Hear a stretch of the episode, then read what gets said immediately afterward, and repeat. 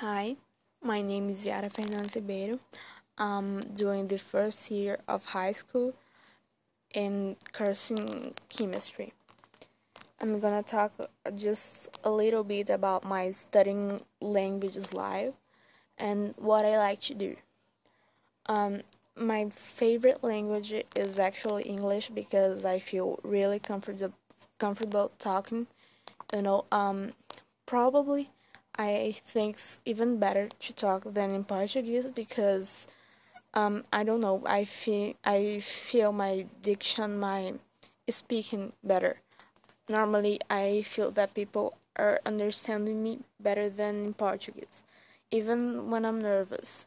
And so, because when I'm nervous in Portuguese, people don't don't get it, but in English they do.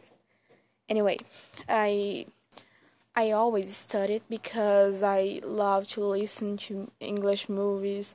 Um, I don't like, you know, um, when there subtitle subtitles or when they the mo- the original movies in English and they they put the the letters or the sound in Portuguese. I don't I just don't like it. So I normally listen everything in English or read things and uh, so I'm not always studying it because you know it's it's like my normal day life. Um and um I normally study at you know I studied since I'm really young I don't really remember the age. But I stud I studied in France language center for a really long time. So I do study in a English school and in in IFG because it's one of of the things you study there. And I do study English on Mondays because like I said that's normal for me. That's something I do normally every day. So that's normal. And like I said, there's a long time that I study English, so I study every month, and so last month wasn't different. Um, and I think when I'm thinking about languages and living with it, um, I I always think about studying it in another country.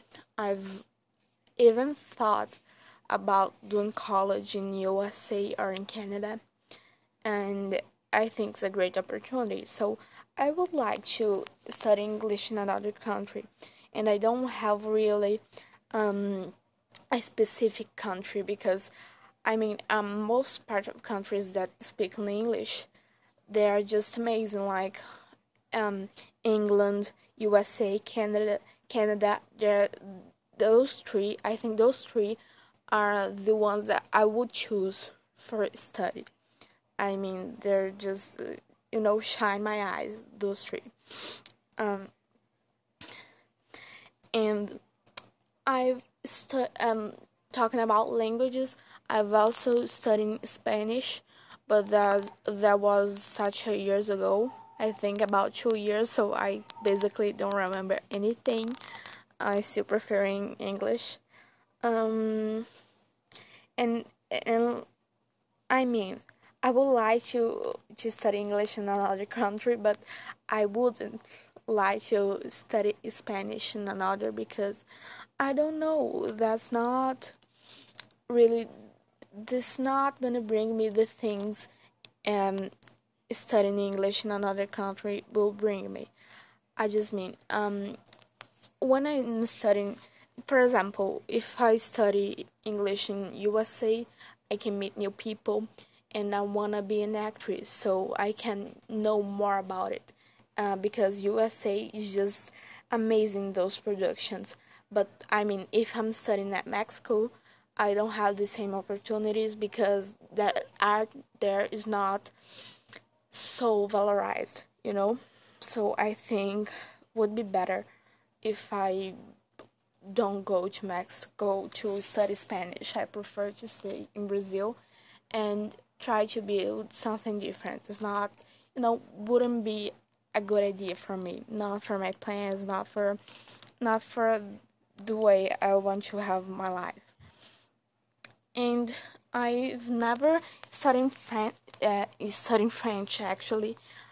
I not that I remember. I I've watching some videos to you know to know the language, but that was so hard and um that was a bit different language, but I don't like really the idea of learning French because it's really hard and I probably wasn't wouldn't use that so much but I still thinking about learning it.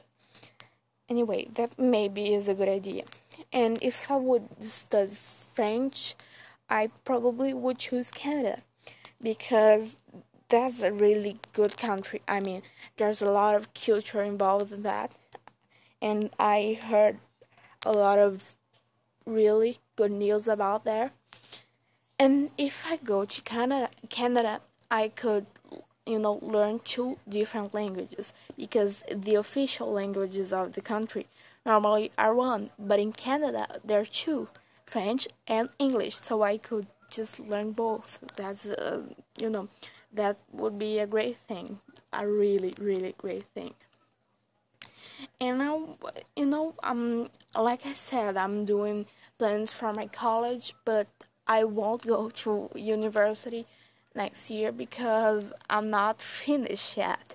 I'm just at the first year of high school, and I don't study in my high school. Um, have some college graduations, but it's not actually an university.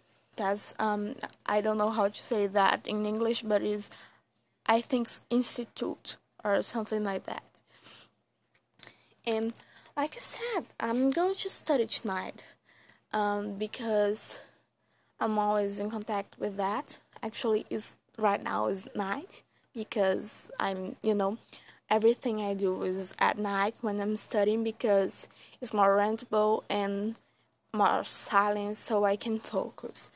Anyway, I'm doing Portuguese homework today and studying for text, so I'm gonna study tonight.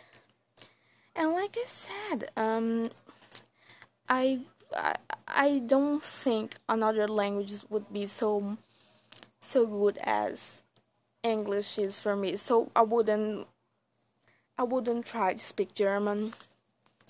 And right now I wouldn't try to speak French or, or Spanish, but maybe someday. And I'm going to like I said, I'm I'm having a test in um in a bit of time.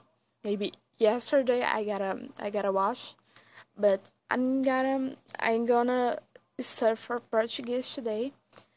Actually, the whole week because that's something important for you know communication. Like I said, I'm not the best person for communicating Portuguese, so I gotta learn a lot and study a lot about it. Anyway, um. I talked a lot about my studying languages live, and I hope you enjoyed. Anyway, I hope you had a, a good time with me, and goodbye.